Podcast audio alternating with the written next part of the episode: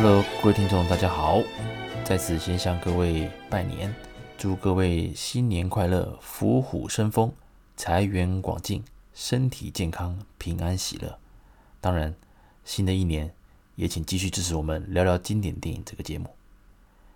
今天跟各位聊什么呢？今年的过年啊，当然，呃，由于台湾的一个武汉肺炎的疫情呢，比较紧张，我相信应该蛮多听众会选择就是减少外出的活动，或是拜年的一些行程。那大家就在家里。那在家里当然很多打消磨时间的方式了。那除了听我们的 podcast 之外，当然看电影也是一个很棒的选择。像 Sam 大叔自己啊，我也是很喜欢利用在春节的时间啊，就是利用晚上然后看个电影。白天当然就是陪小孩玩嘛。那小孩当然也大了，所以其实。啊，他们可能自己去看书，还是说跟他们开放他们哎玩手机游戏，或者是 Switch 这样子。反正过年嘛，那我们大人呢就可以哦找一些经典电影，我可以慢慢的回回味。有时候啊，呃线上选一部电影，我给他租下去啊，戴着耳机好好的欣赏这些经典电影，很棒的很棒的享受。今天跟各位推荐两部，是我觉得很经典，那可是也需要点时间啊，应该说也还没到烧脑，是说。它的剧情是比较有一点层次的，所以需要一点需要一些时间专心的来看，才能够感受到它的这部电影的一个韵味。第一部呢，我相信大家应该都有听过，就是由大导演昆汀塔伦提诺所执导的《恶棍特工》。哦，《恶棍特工》这部电影，它是二零零九年的电影，离现在当然也蛮一段时间了。那它由于里面的某些场面呢、啊，包括他在里面就是，呃，杀人的或者枪战场面场面是比较残忍一点，所以其实电视上的重播的话是应该是比较少啦，不是没有，是比较少。那有些画面可能比较血腥，哦，会被会被剪掉。那这部电影当时主角当然是布莱德彼特啦，可是呢，这里面其实每一个角色哦，每个角色都有他自己的一个个性，还有他的一个层次。所以其实很值得回味，而且值得一看再看。它的剧情就是在二次大战的这个背景。那布莱德彼特他就是一个所谓的说恶棍特工这个小队的一个队长，他专门在吸收就是犹太人，因为大家大家都知道嘛，那犹太人在二次大战期间啊遭受到德国的纳粹一个很残忍的对待，等于就是要种族清洗啊，所以灭掉犹太人，屠杀犹太人，确实是。德国在二次大战里面一个无法抹灭的一个犯行，那一个罪恶哦。那当然，我们这个暂时不讲到这个地方了，这是一些有关历史的东西。有机会我会跟各位聊一聊，就是一些二次大战的一些经典的一些电影，再再加上当时的一些背景，可以跟各位聊一聊。因为我自己本身也很爱看这方面的战争片，还有历史事件。那这个小队呢，其实他们会招募许多像那个犹犹犹犹太血统的一些成员呐。那他们会开始，呃，狩猎、狩猎哦，狩猎纳粹的，哦，盖世太保啦，还是纳粹的那些军人，哦，把并且把他们残杀掉、虐杀掉。那这部电影其实是这样，它就是一个典型的昆汀塔伦提诺的风格。有关昆汀塔伦提诺导演的这一个呃介绍啊，我会再找机会跟各位哦，就是开个特辑。虽然。昆·塔伦提诺目前为止，他拍导过电影其实没那么不多，大概十部左右。但是每部电影其实都是经典。他夸张的一个手法，跟夸张的一些怎么讲，演员的一个那种嘶吼性的啦，还是那种呃很残忍的那种爆头爆血的那种残杀画面、打斗画面，相信蛮多朋友应该都有听过。那特别是像《追杀比尔》。最大比尔是我目前认为在昆塔伦提诺的作品里面啊，算是比较，它剧情比较直，好，比较直。那观众是比较看起来比较没有压力，是可以好好的享受这个怎么样？这个画面，还有当然它的打斗画面嘛，还有一些，呃，当然它里面的一个那个武打场面也是蛮血腥的。OK，这就是昆塔伦提诺的一个风格。他最厉害是什么？他的分镜，还有他的长长镜头的使用，还有他的台词。昆汀塔伦提诺通常是导演，而且也是身兼编剧，而他的台词都非常非常的有意境，真的是很厉害。这次跟各位介绍的这个《恶棍特工》啊，我刚讲到，他是以二次大战为背景嘛，啊，他们这个成员当然就是以猎捕啊，就是纳粹集团成员的一个呃呃那个一个一一一一个小队。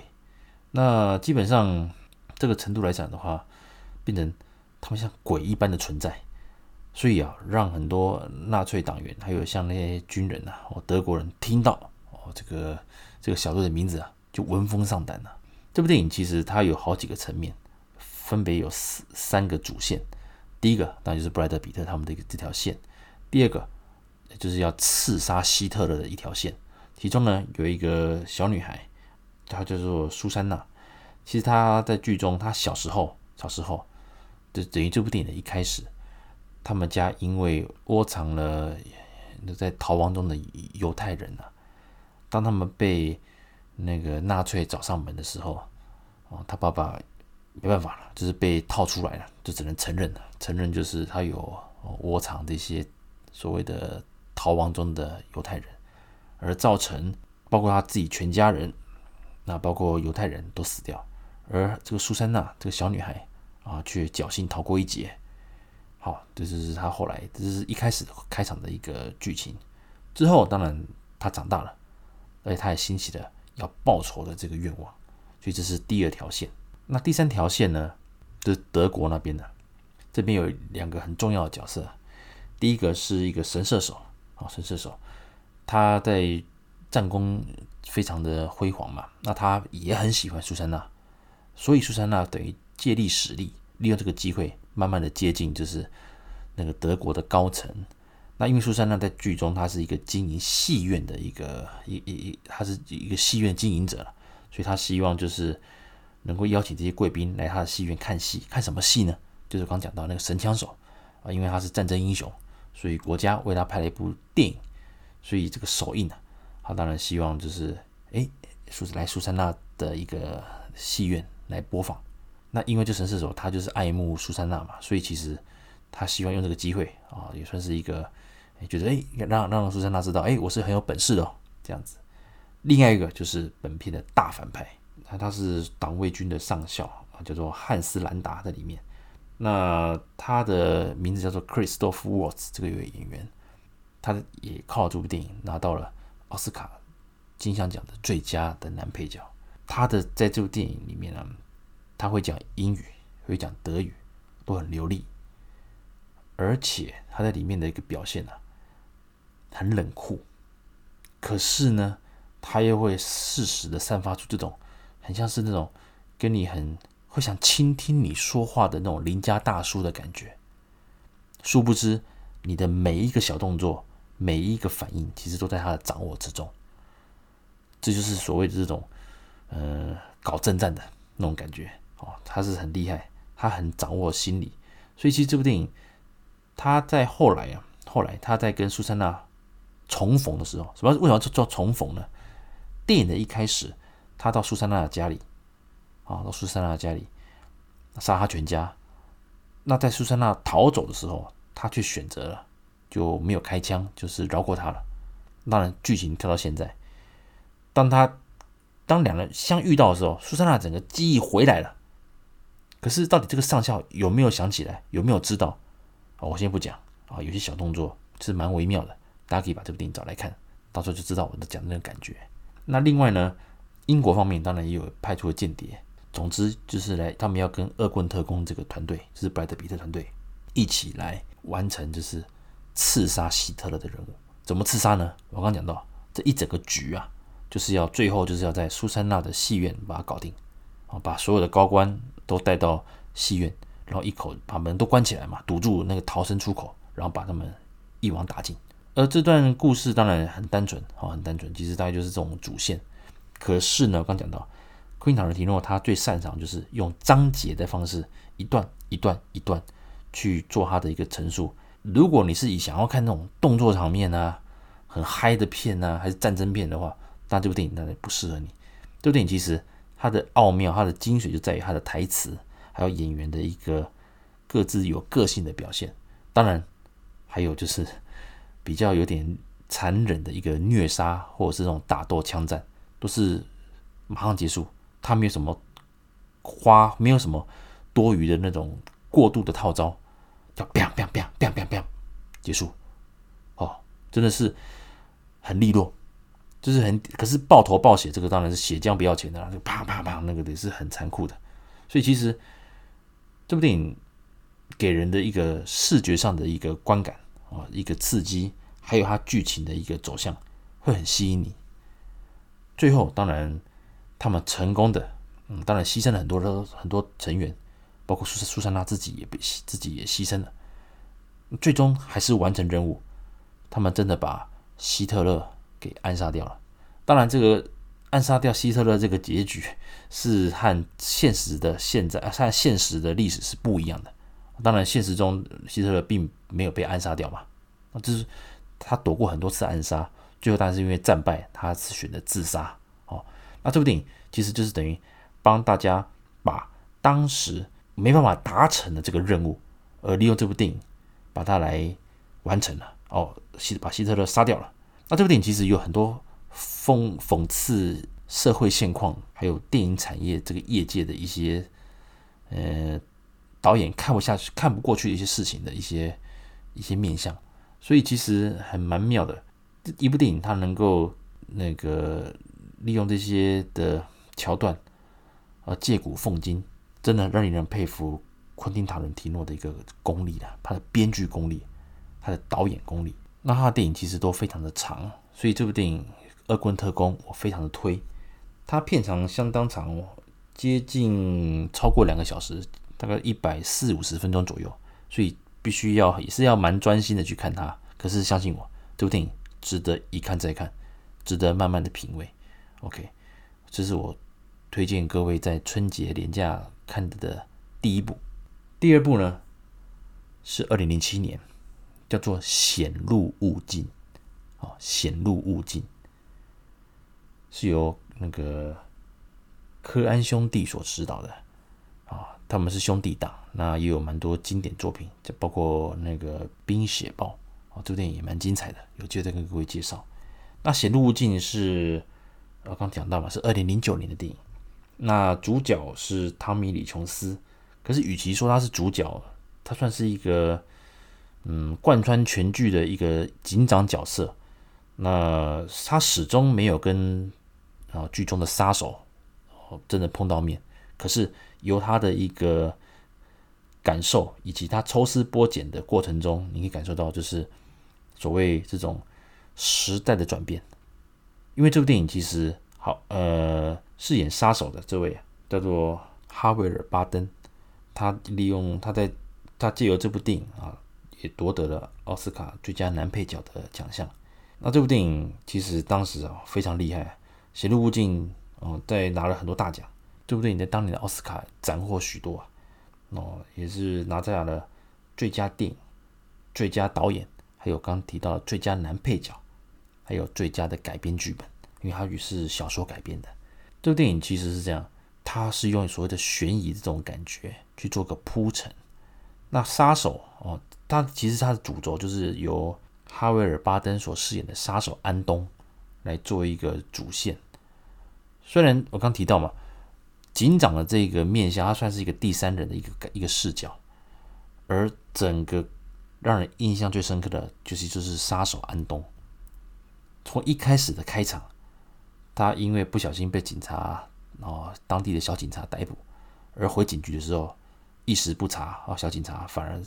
被这个安东啊用手铐勒死了，而他在剧中他最常使用的是是什么？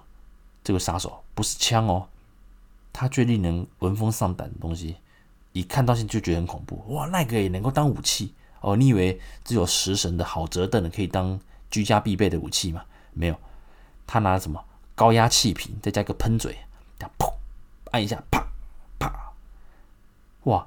那个空那个东西一射出来会杀死人的，他用这个击杀了呃很多呃无辜的。说什么叫无辜呢？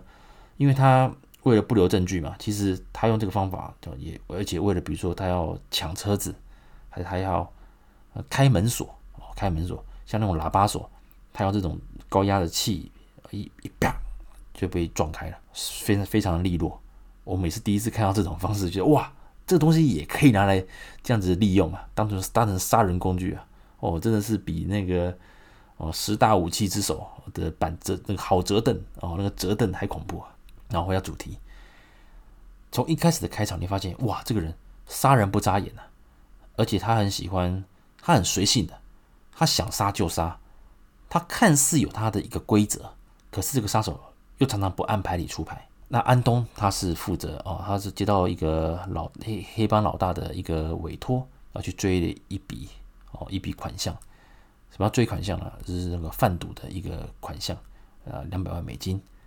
OK，所以才刚刚有了那一段剧情跳到另外一个地方，就是另外一位就是一个呃一个猎人，他呢在打猎的时候呢，偶然发现到了一个枪战后的现场啊，哦，原来是毒枭他们在。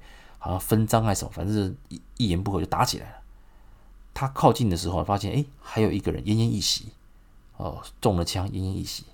可是他却选择了无视，哦，就很冷淡的离开了。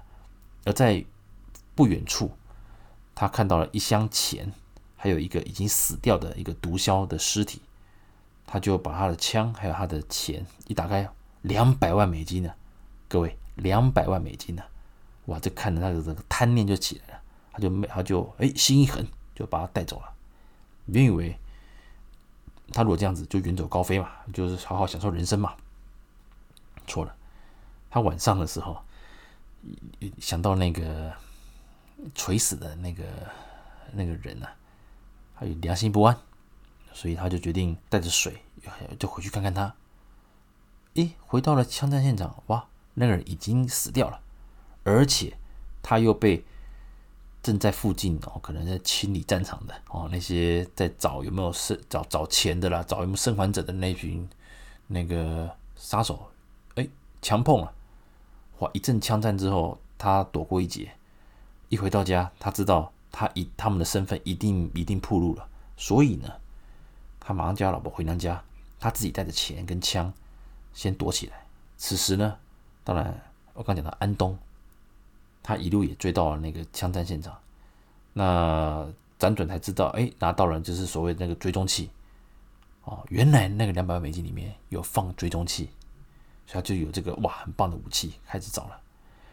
好，而这位猎人，他因为打过仗，其实其实所以他是一个怎么讲？他对于环境的一个反侦查是很有经验的，所以当他订好了汽车旅馆之后，他出去再回来。他已经发现，哎，这边周围好像已经有人在勘察跟潜入。总之呢，他马上又改定相邻的另外一侧的房间。好，到了晚上，杀手来了。其实他有追踪器嘛，一进去，哇，看到人就杀，叭叭叭叭叭。哎，怎么不是？怎么是一群？怎么会有好几个墨西哥人呢？原来啊，黑帮老大。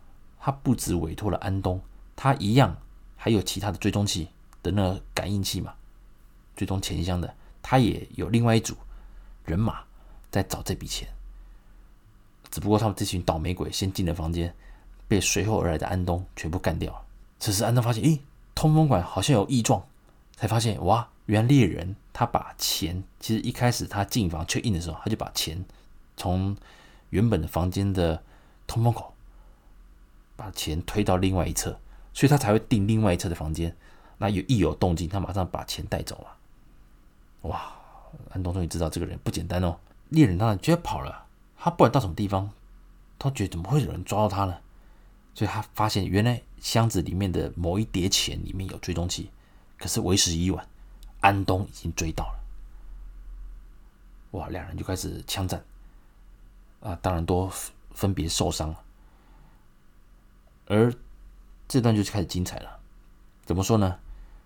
安东也知道对方的实力，两人也都受伤了，所以安东他为了要，他不可能去医院嘛，所以他自己呢，哦，引爆了药局附近的门口，呃，药局门口的汽车，吸引大家注意，然后他再去药局里面拿他想要的一些像吗啡啦，还像一些消毒的啦，还是一些纱布之类的，自己要把那个枪伤处理好。另一方面，这位猎人呢，他因为他也受伤了，所以他就倒在路边。那后来被路人然后送去那个送去医院。当他醒来的时候，诶，怎么又有一位杀手出现了？啊，那个牛仔帽的一个杀手，他也是黑帮老大派来的。黑帮老大发现，诶，奇怪了，我派去人都没消没息，然后这个安东好像也也失联了，也不受我控制了。所以他决定又派了另外一个杀手，就是这位戴牛仔帽的，要他把钱找回来，顺便也解决掉安东。那这位杀手的也是高手了，他就跟这个猎人说：“哎，没关系，你把钱都来找来之后，跟我你跟我合作，因为你不跟我合作，我相信呢，那位杀手，另外一位杀手一定也会找你老婆了。”这样子讲完之后呢，他就离开了。没想到这位牛仔杀手反而又被安东盯上，也被他干掉了。安东真的厉害。此时啊，猎人从外面打电话，因为那个牛仔有有留那个联络方式嘛，就说如果你想跟我合作，把钱还给我，那你就赶快打这个电话。哎，结果电话接起来了，因为他已经被干掉了嘛，所以安东接起来了，他就说：“你把钱给我，否则我一定会把你老婆一起干掉。”这猎人当然不信邪嘛，那拒绝了，这跑了。跑了之后呢，当然他后面他也被另外一帮人干掉了，而安东也确实，因为他讲过嘛，他说过你不跟我合作，我就把你老婆给杀掉。他最后也确实把他老婆杀掉。而在离开之后呢，他被一个他开车嘛，他被一个闯红灯的人撞到，撞到他的手都骨都骨折哦，那种那个开放性骨折，他也却若无其事的。哦，跟一个跟那个一个呃，跟两个骑车的少年讨了一件衬衫之后，包扎一下就走掉了，这部电影就结束了。好，讲到这边，那汤米李琼斯呢？你不说他是主角吗？应该这样讲。我刚刚讲的都是这部电影比较属于这是这条线的部分。另外一条哦，汤米李琼斯他身为警长，这个这件案子他一直抽丝剥茧，却毫无头绪。他只能知道对方是高手，而且很难捉摸。而且每一次都比他们警察早一步离开，所以警察虽然也蛮聪明，他们抽丝剥茧，也慢慢追到一些线索，可就是晚了一步，这样子，所以他始终也没有跟这个杀手安东照到面。当然，如果碰到，大家就是枪战了了。哦，这个电影其实是有一种让人一个醒思，就是说安东是一个不按牌理出牌的杀手，他的逻辑很难捉摸，包括他在电影里面一样。他的眼神默默的看着你的时候，他要把你干掉，还是留你活路？我们观众都不知道，都不知道。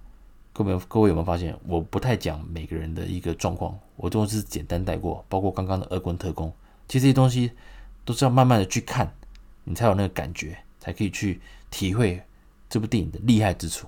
所以这部《显露无尽》呢，就作为一个商业片来看的话，它比较有点小闷。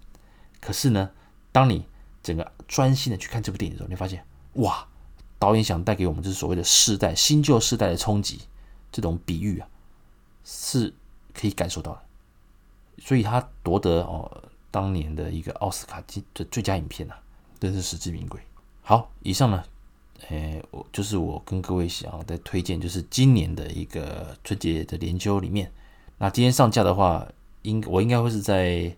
今天我应该是在大年初一上架的，所以大家有机会啊，拜完年啊，然后回娘家之后啊，那个你比较呃轻松一点的时候啊，我们就避免外出嘛，在家里好好的把这部电影、这两部电影《恶棍特工》还有《显露物镜》这两部电影，我们把它找来看，哦，把它租来看，哦，现在线上去选片，然后租片很方便，把它找来看，好好的品味这两位。